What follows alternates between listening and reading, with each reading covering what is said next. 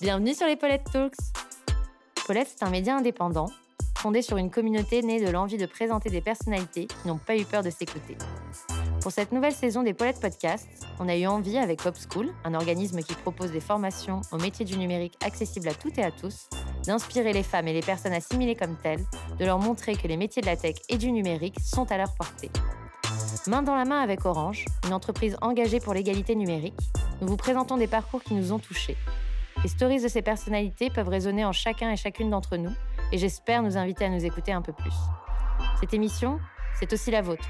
Alors envoyez-nous vos idées en commentaire ou sur Insta. Et si vous kiffez, n'hésitez pas à noter, ça fera découvrir le podcast à plus de gens. Bonne écoute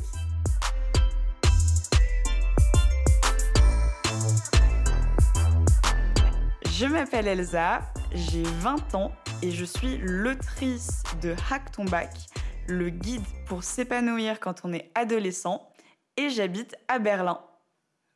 Quand j'étais en seconde, je m'ennuyais profondément à l'école et du coup, j'ai décidé d'écrire un article pour partager mon ressenti de lycéenne frustrée euh, par euh, le système éducatif français.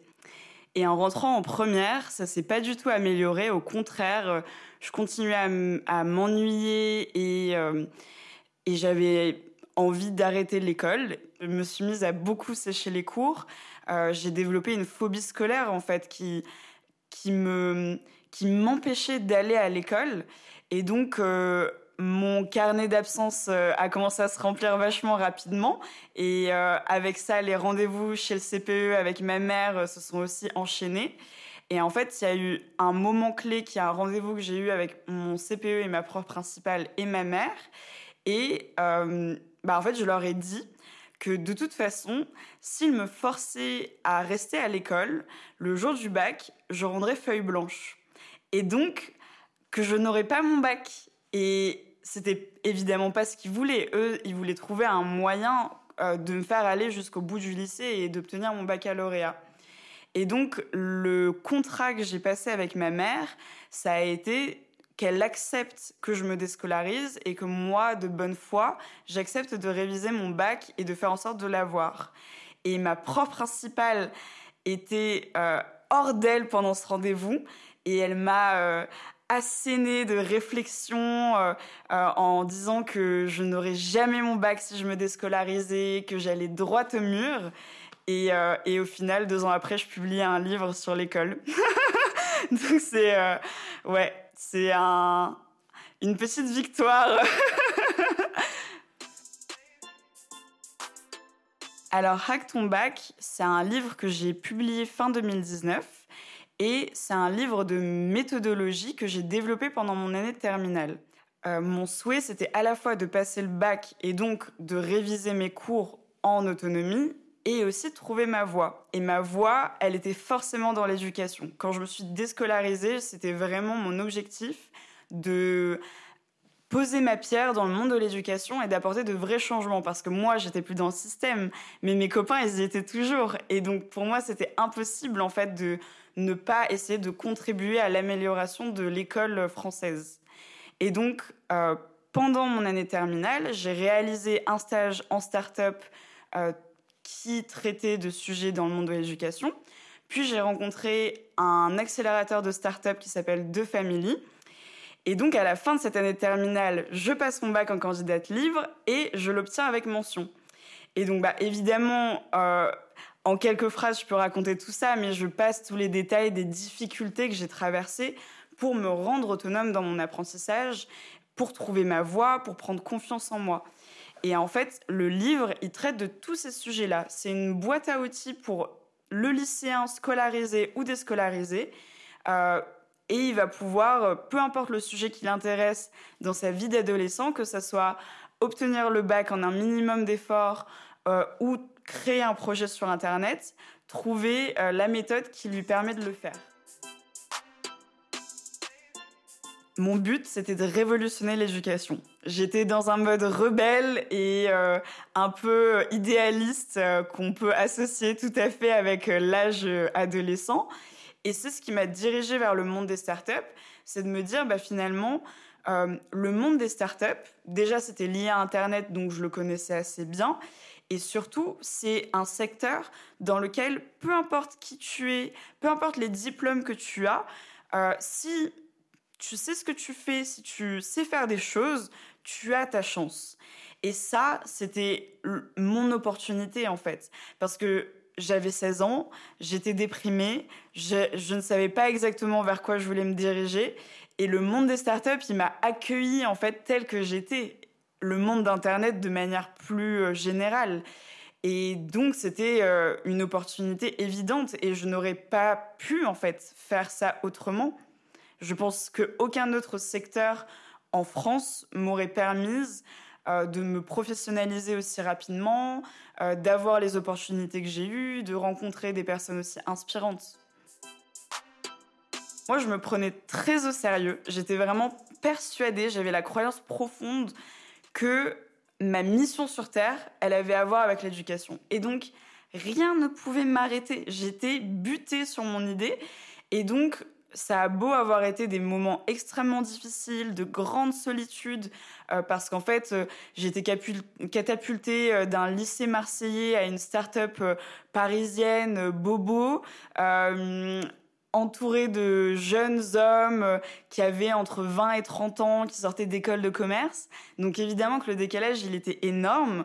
et c'est, je pense, quand j'ai rencontré les gens de The Family, qui pour le coup sont tous euh, des aliens un peu comme moi qui ont des, des histoires de vie complètement différentes les unes des autres.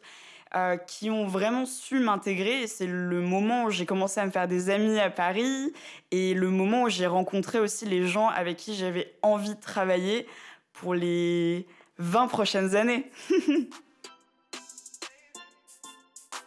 Je pense que j'ai compris profondément ce que ça voulait dire qu'être entrepreneur à The Family.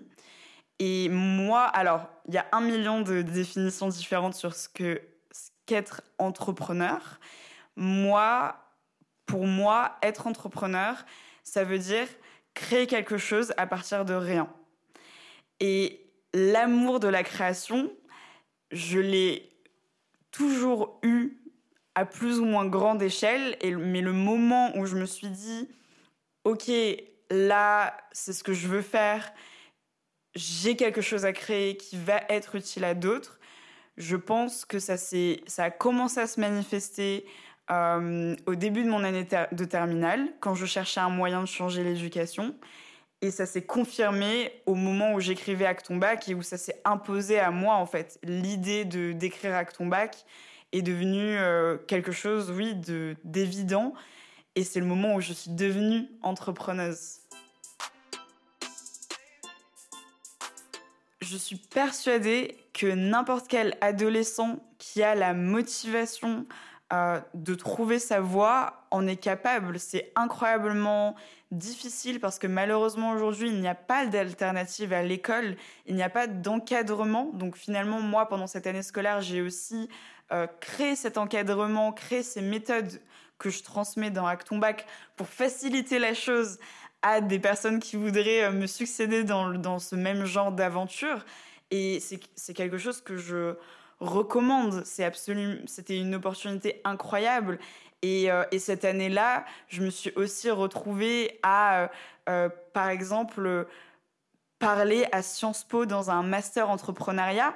Et c'était totalement surréaliste pour moi d'imaginer que je n'aurais jamais été prise dans cette école en tant qu'élève et que là aujourd'hui mon témoignage il ait eu suffisamment de valeur pour qu'on me reconnaisse en tant qu'intervenante. Et et c'est vraiment la preuve en fait qu'on peut créer son propre chemin et que même si c'est très difficile de sortir du système traditionnel, il y a des gens qui croiront en soi et qui aussi permettront aux choses de se développer et, euh, et d'arriver en fait.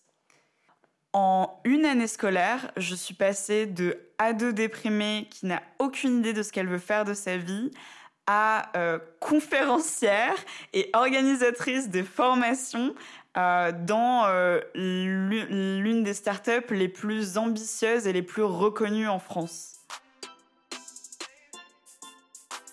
On a tendance à dépeindre Internet comme quelque chose de dangereux, de nocif, que ce soit pour les jeunes, mais même pour notre société en général, qui nous éloigne les uns des autres, qui agrandit les inégalités sociales, les inégalités entre les hommes et les femmes.